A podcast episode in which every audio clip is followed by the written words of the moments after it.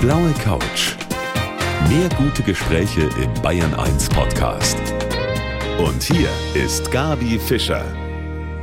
Herzlich willkommen nach unserer langen, langen Sommerpause zu unserem Talk hier auf der blauen Couch. Ich hoffe, es geht Ihnen zu Hause überall gut und Sie haben eine schöne Zeit verbracht.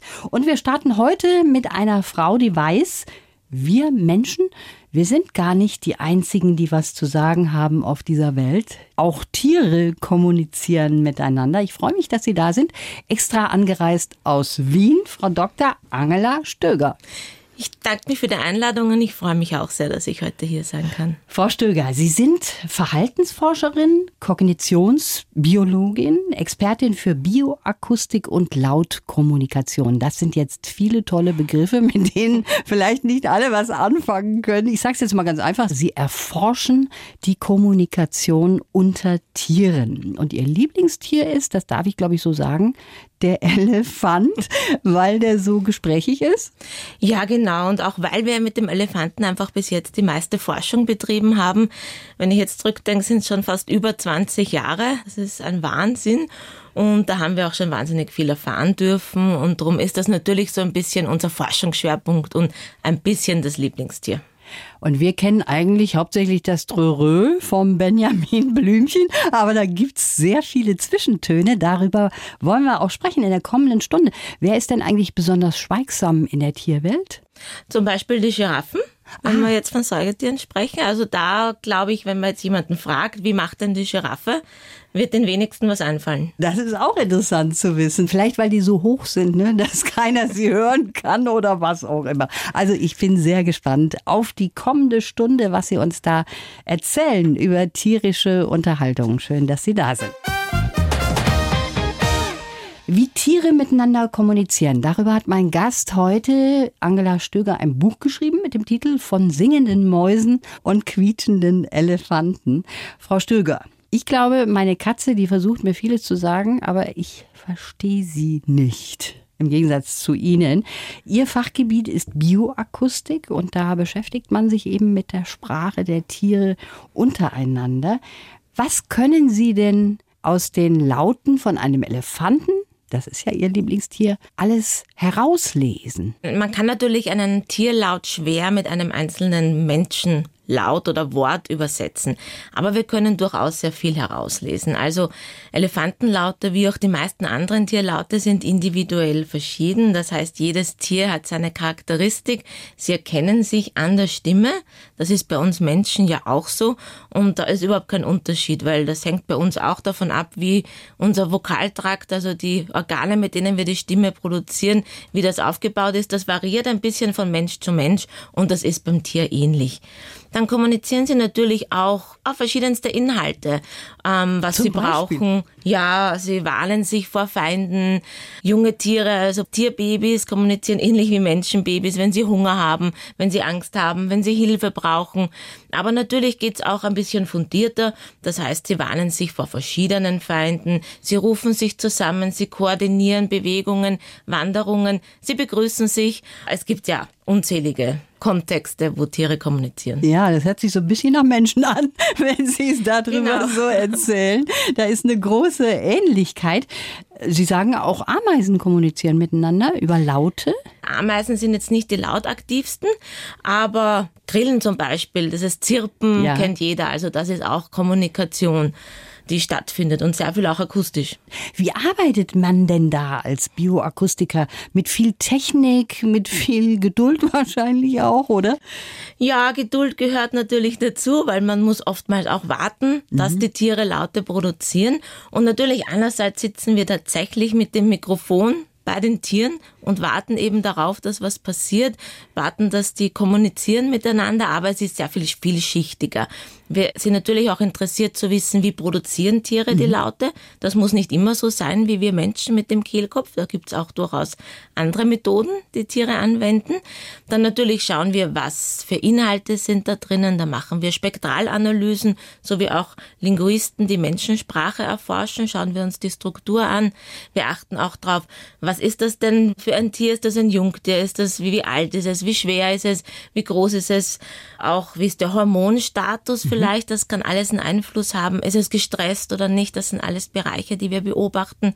Und dann natürlich auch schauen, wie ist die Schallausbreitung? Das macht ja einen Unterschied, ob ich im Regenwald vokalisiere oder in der Savanne zum Beispiel.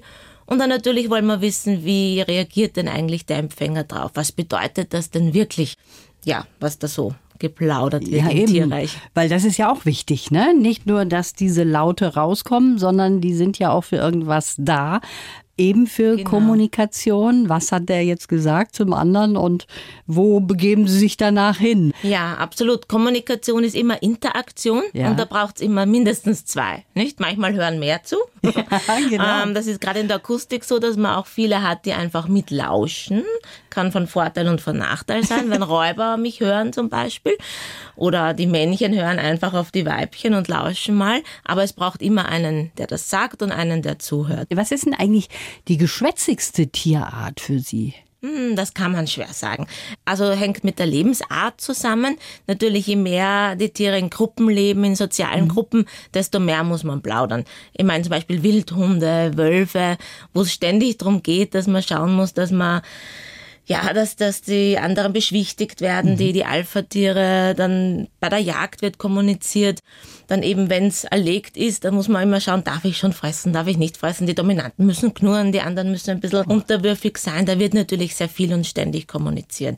Also wenn Tiere in einer Gruppe legen, Gibt's immer viel zu reden. Dann gibt's viel zu reden. Bei uns gibt's auch viel zu reden. Und ich habe schon gerade von Ihrem Buch gesprochen. Das ist eine sehr schöne Idee, die Sie da hatten, nämlich über QR-Codes mhm. kann man da eben verschiedene Tierstimmen sich mal anhören. Und ich war total baff, wie sich so manche Tiere anhören. Zum Beispiel bei dem nächsten, was wir jetzt gleich hören, da würde ich erst einmal nicht sagen, was es ist. Die Hörer lassen wir jetzt mal alleine damit. Die sollen mal überlegen, was das sei sein kann.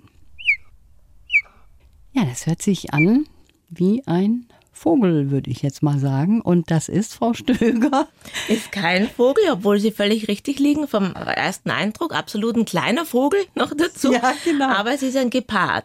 Ein Gepard. Und wann spricht der so? Das ist das Interessante dran. Also Geparde sind ja besondere Katzen oder in vielerlei Hinsicht unterscheiden sich von den richtigen Großkatzen und sind da sehr speziell, aber eben auch in der Lautkommunikation. Haben sehr viele Laute, Sie mhm. schnurren auch und können ruhig auch tiefer runtergehen, aber gerade dieser hochfrequente Zwitscherlaut, das ist der Laut, den Sie als Kontaktruf verwenden zur unter Anführungszeichen Fernkommunikation. Also so weit reicht er nicht, aber doch über mehrere hundert Meter. Und da haben wir uns schon die Frage gestellt, warum eigentlich? Mhm. Weil normalerweise macht es mehr Sinn, wenn man sich über größere Entfernungen zusammenrufen will, dass man eher tiefe Laute nimmt, weil tiefe Frequenzen immer besser sich ausbreiten, gerade in der Savanne, wo der Löwe so tief brüllt oder der Elefant auch sehr tiefe Laute macht.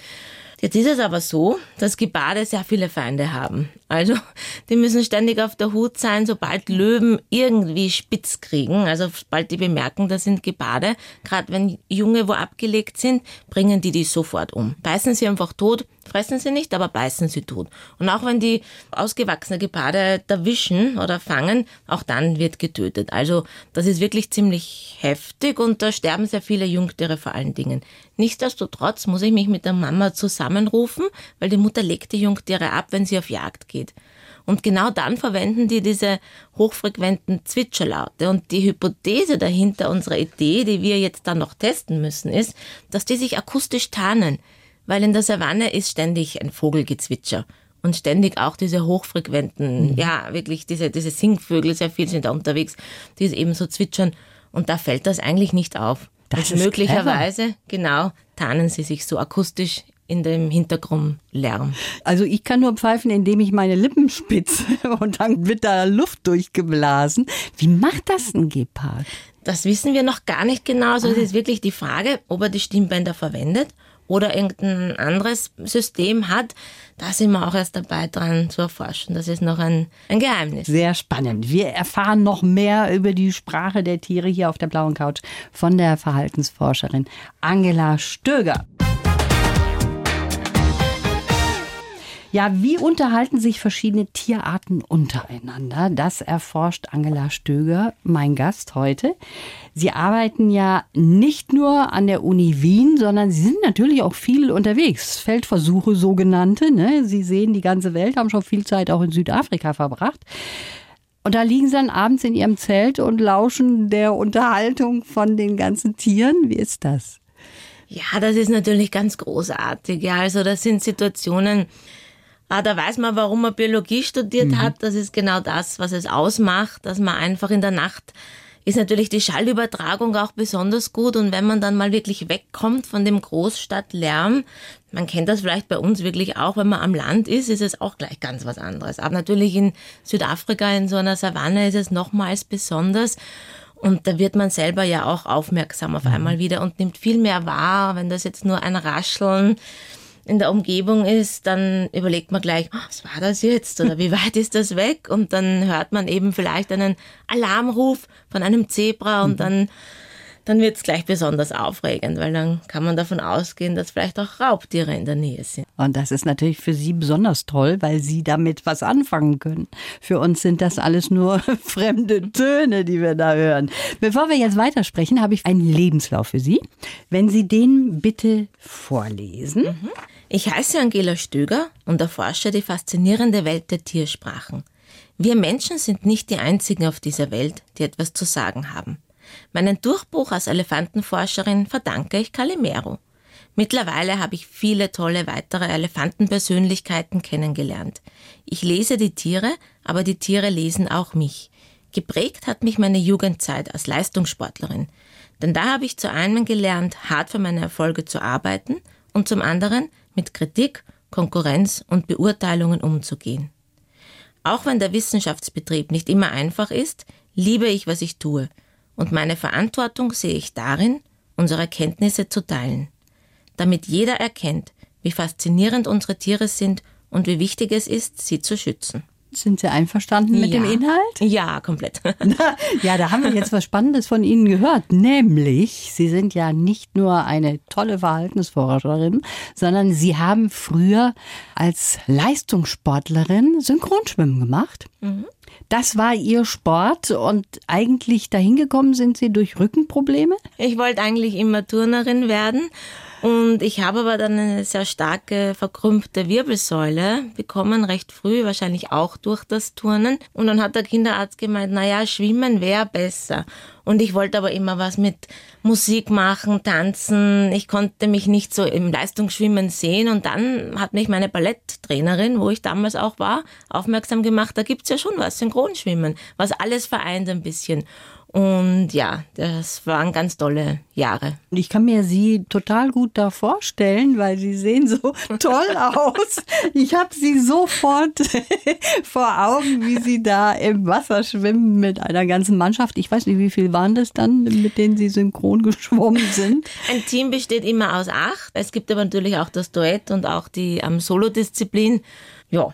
Neun Meistertitel haben Sie. Sie haben mehrere Europa- und Weltmeisterschaften auch mitgemacht. Und Schluss war eigentlich, als das Studium begonnen hat, im Grunde genommen. Genau, also Synchronschwimmen ist und bleibt eine Randsportart und man kann natürlich nicht leben mhm. davon. Außerdem war dann schon so mein Ziel, Biologin zu werden. Also das hat sich schon so in der Jugendphase auch entwickelt und die Biologie ist ein Studium, wo relativ viel Anwesenheit erforderlich ist, weil man viele Praktika hat und das ließ sich dann auch nicht mehr verbinden. Sie haben so schön gerade eben vorgelesen, Sie haben schon viele Elefantenpersönlichkeiten kennengelernt. Jetzt sagen ja viele Mensch, Tiere sind Tiere, das sind keine Persönlichkeiten. Sie sehen das anders. Ja, also die Wissenschaft mittlerweile auch und das ist wirklich schon bewiesen und man darf auch schon das Wort Persönlichkeit verwenden. Das ist noch gar nicht so lange her, da musste man von Individualität bei Tieren sprechen. Ja. Aber im Endeffekt sind es Persönlichkeiten genauso wie wir beim, bei der Kommunikation sind manche durchaus geschwätziger. Also mhm. da gibt's einfach welche, die kommunizieren und vokalisieren viel mehr als andere. Aber es gibt natürlich auch die einfach die draufgängerischen, dann die ein bisschen ängstlichen, die vorsichtigen, wenn was Neues ist. Ähnlich wie bei uns Menschen auch. Mhm. Sie haben ja herausgefunden, dass Elefanten auch Laute imitieren können. Das ist ja ein ganz großer Erfolg auch von Ihnen und Ihrer Forschung gewesen. Was heißt das? Was imitieren die Elefanten? Ja, das Besondere ist, da sind wir einfach mal draufgekommen mit ziemlichen Extrembeispielen, dass die wirklich andere Arten imitiert haben. Also mein Beispiel war zum Beispiel, das war schon 2005, sehr lange her, der Calimero, das ist ein afrikanischer Elefantenbulle der im Zoo von Rom groß geworden ist, aber als einziger afrikanischer Elefant unter asiatischen Elefanten. Und asiatische Elefanten haben zum Teil andere Laute als afrikanische. Die haben auch sehr hochfrequente Quietschlaute, die afrikanische Elefanten normalerweise gar nicht produzieren. Und ich habe den dann einige Jahre später, da war er schon ausgewachsen, ein großer stattlicher Bulle, im Zoo von Basel war ich dort und habe Tonaufnahmen gemacht und mir sind diese Laute aufgefallen, dieses relativ hohe Quietschlaute, auch die er wiederholt hat. Nicht ganz so hoch, wie mhm. man es von asiatischen Elefanten kennt, aber doch etwas, was ich noch nie gehört habe oder auch nicht davon gelesen habe, dass das gibt. Und da bin ich halt dann durch ja sehr genaue Analysen draufgekommen, dass er eigentlich wirklich das macht, was asiatische Elefanten auch machen, so gut wie es kann. Und dann gibt's noch das ganz spezielle Beispiel eines asiatischen Elefanten, der als einziger Elefant wiederum in Südkorea in einem Zoo groß geworden ist und ein paar menschliche Worte auf Koreanisch imitieren kann. Nein. Ja, das ist natürlich eine ganz große Intelligenz und kognitive Leistung. Ja. Wir Menschen, für uns ist das ja auch sehr, sehr wichtig. Das mhm. heißt, wir können auch Gehörtes sehr gut verarbeiten und dann in Bewegung umwandeln. Und das ist Artikulationsbewegung. Und da braucht es offensichtlich gewisse neuronale Verbindungen, die da entwickelt sein müssen, um das zu können. Das können wir Menschen, unsere nächsten Verwandten allerdings. Menschenaffen zum Beispiel tun sich bei der akustischen Imitation sehr schwer. Mhm. Denen fehlen offensichtlich gewisse neuronale Verbindungen, die eben dazu nötig sind. Es scheint aber so, dass andere Arten das entwickelt haben, wie zum Beispiel Elefanten. Aber man kennt es auch von Walen und Delfinen, ja. Seehunden und auch Fledermäuse bis zu einem gewissen Grad. Und da ist natürlich die spannende Frage, warum? Ja. Warum wir Menschen und dann so eigentlich Arten, die relativ weit von uns entfernt sind, evolutionsbiologisch betrachtet. Und da gilt es, den gemeinsamen Nenner zu finden. Auch darf ich nicht vergessen, Papageien natürlich. Ja, natürlich. Singvögel. Die, imitieren. Äh, die sind da natürlich auch ganz, ganz gut. Also, wir können noch über eine ganze Menge sprechen. Ich möchte dann doch aber auch gleich nochmal auf meine Katze zu sprechen kommen. Die kann nämlich wunderbar schnurren, wie alle Katzen. Mhm. Und ich habe schon ganz oft meine Tierärztin gefragt, wie macht die das? Und habe noch nie so eine eindeutige Antwort darauf bekommen. Jetzt habe ich meine Chance und die werde ich ergreifen. Darüber wollen wir gleich weitersprechen. Frau Stöger, jetzt lüften Sie doch mal das Geheimnis. Die Katze ist ein ganz beliebtes Haustier. Ich glaube, die steht auf Platz 1 hier in Deutschland. Wie schnurren die Katzen? Wie machen die das? Ja, zum Schnurren haben die Katzen auch einen Trick, weil das Schnurren ist ja relativ tieffrequent. Also das ist ja bei 20 bis 30 Hertz, also teilweise so tief fast wie ein Elefant. Und prinzipiell ist es so, dass viele Säugetiere, auch Menschen, sprechen mit den Stimmbändern. Und da hängt wirklich die Größe der Stimmbänder, die Dimension der Stimmbänder bestimmt die Tonhöhe. Und Katzen haben doch relativ kleine Stimmbänder mhm. natürlich, weil sie auch kleine Tiere sind und können eigentlich nicht so tief mit ihren Stimmbändern die Laute produzieren, als das Schnurren ist. Das Miauen zum Beispiel ist typisch in der Tonhöhe, die eine Katze mit den Stimmbändern durch passive Stimmbandvibration macht. Das heißt, die Luft geht einfach aus der Lunge raus, setzt die Stimmbänder in Vibrationen und dann kommt der Ton raus. Aha. Genauso wie ich jetzt spreche. Ja. Genau das gleiche System. Wir brauchen keine Muskeln dazu, ja. keine neuronalen Impulse. Beim Schnurren hingegen scheint es im Gehirn einen ja, Rhythmusgeber zu geben, der Muskelimpuls, also neuronale Impulse und dann Muskelkontraktionen in Gang setzt. Dadurch werden dann die Stimmbänder durch diese Muskelkontraktionen kontrahiert.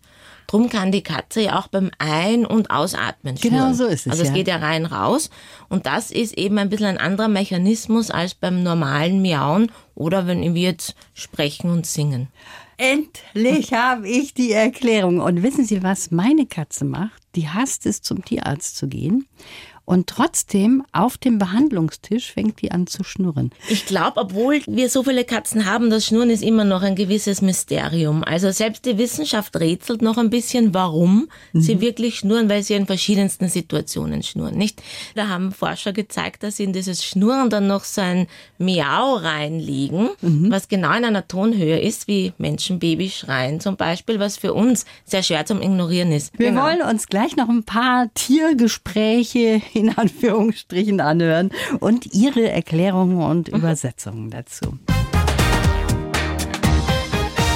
Sie sagt, sie liest die Tiere mittlerweile ganz anders als noch vor 20 Jahren. So lange ist sie auch schon dabei in dieser ganzen Geschichte. Die Verhaltensforscherin Dr. Angela Stöger heute hier auf der blauen Couch.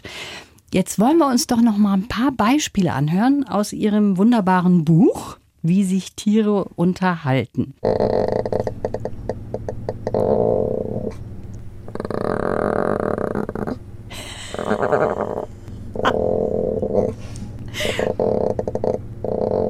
Also ich würde mal sagen, da fühlt sich einer wohl, oder Frau Stöger? Ja, das ist ein sehr zufriedenes Panda-Baby, das gerade gefressen hat und jetzt den Bauch massiert bekommt von seinem Pfleger, was sonst die Mama machen würde durch das Schlecken, damit es eben dann auch koten kann. Das hört sich so schön an, finde ich. Und jetzt mal zu Ihrem Spezialgebiet. Elefant, haben wir ja gerade eben schon gehört. Der kann mehr als nur Trörö.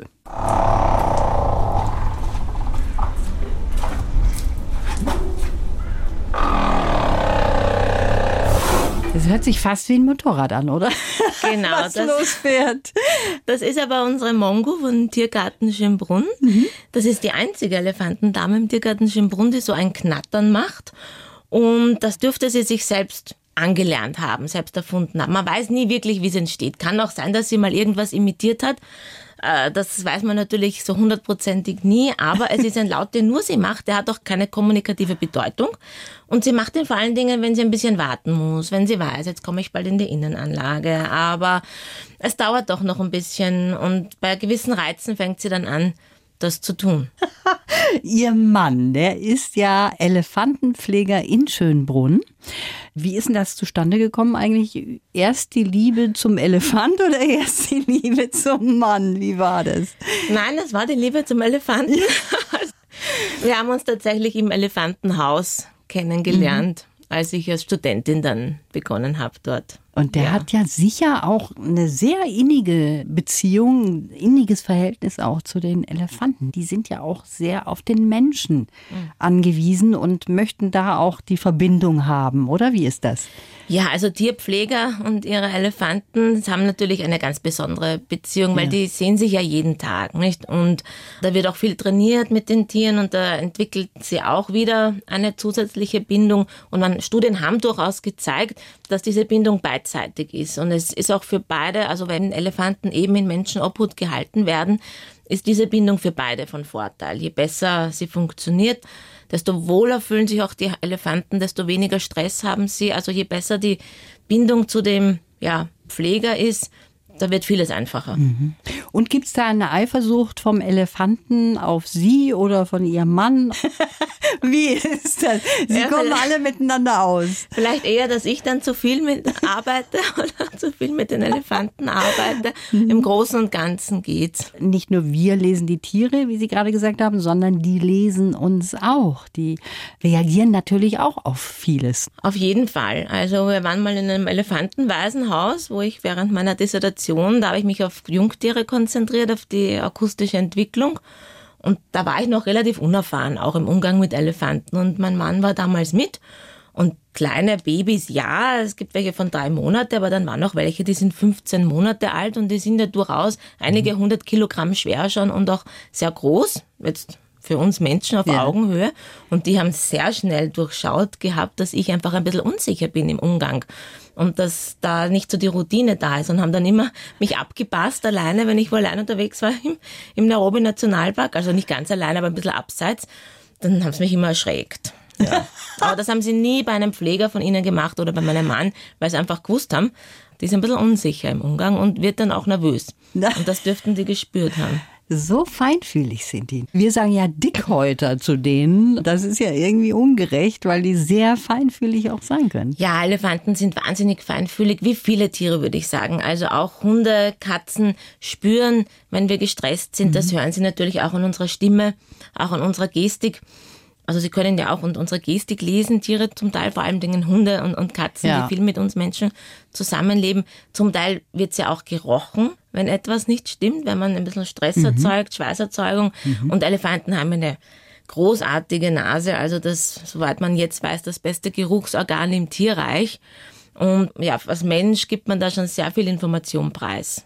Sie sind sehr viel unterwegs. Das ist beneidenswert. Das ist toll. Sie haben zwei Kinder und in Österreich ist das ein bisschen anders als bei uns. Bei uns gibt es ja die Schulpflicht.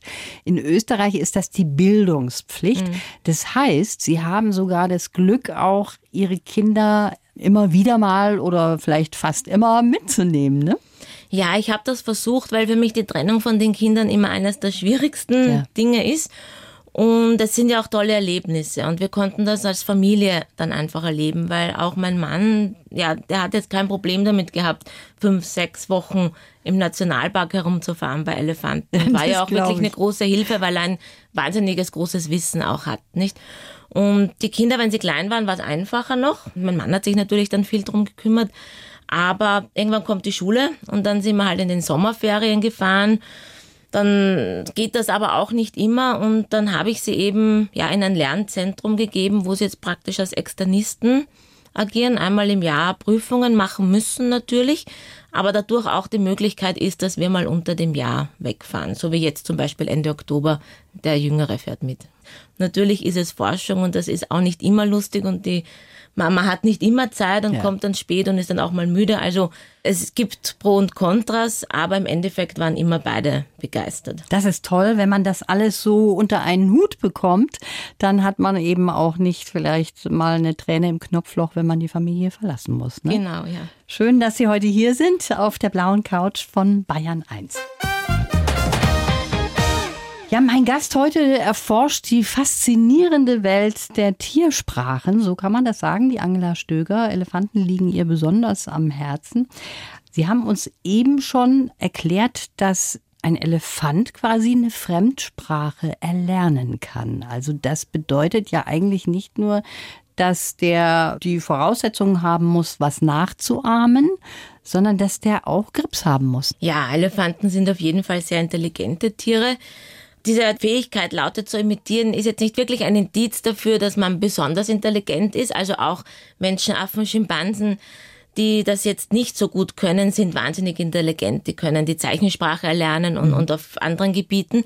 Aber es ist durchaus so, dass wenn wir die menschliche Sprache einfach ein bisschen runterbrechen auf ihre Grundvoraussetzungen, dann finden wir eben bei verschiedensten Tieren Ähnlichkeiten mit uns Menschen. Sei es die Fähigkeit zu imitieren oder auch was Neues zu kreieren, was bei der Sprache genauso wichtig ist.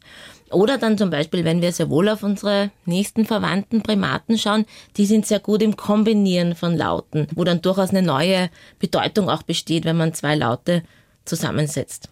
Der Elefant gibt uns ja sehr viele Sprichworte, sage ich mal so, in unserem äh, ganz normalen Leben. Wir sprechen von den Dickhäutern. Ich habe so eine dicke Haut wie ein Elefant zum Beispiel. Oder auch, die hat ein Gedächtnis wie ein Elefant. Haben die ein gutes Gedächtnis? Ja, auf jeden Fall. Elefanten erinnern sich in gewissen Bereichen sehr, sehr gut. Also ein sehr gutes soziales Gedächtnis. Mhm. Das heißt, sie können sich wirklich Individuen toll merken. Sie merken sich auch ihre Pfleger. Und zum Beispiel, man weiß, dass Elefanten die, die Laute von über 100 Individuen auseinanderhalten können. Einfach weil sie in einem sehr großen sozialen Netzwerk leben. Mhm in den Populationen. Das ist sehr vielschichtig und die, natürlich die Herde als, als Einheit, aber dann trifft man ständig andere Herden und das ist ein großes soziales Netzwerk. Und sie erinnern sich da wirklich an akustische Information, geruchliche Information. Und selbst wenn man Elefanten trennt, wie es früher häufig der Fall war, dass dann irgendwie zwei zusammen waren, dann wurde einer verkauft und mit einem anderen Zirkus zum Beispiel passiert jetzt immer wieder, dass sich welche wiederfinden, nach 60 Jahren zum Beispiel, und die haben sich sofort wiedererkannt und sind seitdem untrennbar. Was Elefanten auch gut sich merken, sind Wege, Wanderrouten, weil das einfach auch notwendig ja. ist, dass man ja zu den Wasserstellen findet, sich im Lebensraum zurechtfindet, zu den unterschiedlichen Jahreszeiten. Und da sind sie auch ganz stark. Das ist natürlich kein Haustier, so ein Elefant, aber Sie haben Haustiere. Sie haben zwei Zwergspitzhündinnen, Sie haben Hasen, Sie haben Schildkröten. Können die Schildkröten auch was sprechen? Wie unterhalten die sich denn oder sind die stumm? Nein, nicht ganz. Also da gibt es einen, vor allen Dingen, wenn die sich paaren, Aha. dann geben die Schildkrötenmännchen Ächz- und Stöhnlaute, so könnte man sie beschreiben von ah, sich. Ist menschlich aber, quasi. Genau, ja. Ist aber so ziemlich das Einzigste, wo man wirklich was hört. Aber in so einem Augenblick, da haben Sie dann auch was drauf. Genau. Also, was ich jetzt total toll finde, da haben Sie eben schon so ein bisschen darüber gesprochen, das ist so, ich sag mal, mystisch. Das sind die Gesänge der Wale oder Delfine. Das ist für uns so eine ganz andere Welt. Beschäftigen Sie sich auch damit? Hobbymäßig, Hobbymäßig, nennen wir es mal so. Also ich bin wirklich nicht mit marinen Säugetieren jetzt wissenschaftlich beschäftigt, mhm. aber natürlich wie viele fasziniert mich das auch und hat mich schon als Kind fasziniert. Ich finde, Wahlgesänge haben wirklich was ganz Besonderes. Ja. Dieser harmonische, mystische Klang, wie Sie es beschrieben haben, das ist sehr speziell. Und gerade unter Wasser verbreitet sich das natürlich auch noch besser. Also je dichter das Medium, desto schneller die Schallausbreitung. Und da in diesem dreidimensionalen Raum, wo die Sicht auch sehr eingeschränkt ist, ist die akustische Kommunikation natürlich besonders wichtig. Das stimmt. Wenn wir jetzt noch mal ganz kurz zurückgehen auf uns Otto Normalverbraucher, viele von uns haben Hund oder Katz. Manchmal fehlt uns da der Draht, so ein bisschen mehr zu verstehen von unseren Haustieren. Und das ist natürlich sehr schade, weil wir da eine Chance verpassen. Was ist denn so der häufigste Fehler, den wir machen mit unseren Vierbeinern? Ich denke, dass wir tatsächlich einfach viel beobachten sollten und dass ich halt vielleicht auch verstehe, dass man sich ins Tier reinversetzen muss, das weiß er nicht und versteht ja nicht, was ich will. Und wenn ich mit ihm trainiere und zum Beispiel eine andere Tonlage verwende oder ein Wort anders aussprechbeton, dann versteht der Hund gleich nicht mhm. mehr. Also ich muss mich wirklich ein bisschen reinversetzen in das Tier, muss nachdenken, wie kann das Tier verstehen, was ich von ihm will. Und das bedeutet natürlich, dass ich sehr klare Aussagen treffen muss. Also eindeutige Befehle, genau. die man auch immer gleich formulieren soll. Ne? Das wäre das Nicht Beste. einmal sagen, leg dich hin, andere Mal Platz oder so, dann ist das ein bisschen genau, viel verlangt genau, von dem ja. Hund beispielsweise. Das war sehr schön, dass Sie heute hier waren. Ich sag's nochmal, von singenden Mäusen und quietschenden Elefanten haben wir jetzt gehört. So heißt auch Ihr Buch. Können Mäuse singen? Ja, Mäuse können singen. Und zwar weiß man vielleicht auch nicht ähnlich wie Vogelgesang, Mäuseriche singen, um die Weibchen zu beeindrucken. Das ist doch auch eine schöne Erkenntnis, finde ich. Das war sehr schön, dass Sie da waren. Ich wünsche Ihnen alles Gute und vielleicht sehen wir mal wieder uns hier auf der blauen Couch, wenn es neue Erkenntnisse gibt in der Unterhaltung mit großen und kleinen Tieren. Schönen Dank fürs Kommen. Dankeschön. Blaue Couch. Der Bayern 1 Talk als Podcast. Natürlich auch im Radio. Montag bis Donnerstag ab 19 Uhr.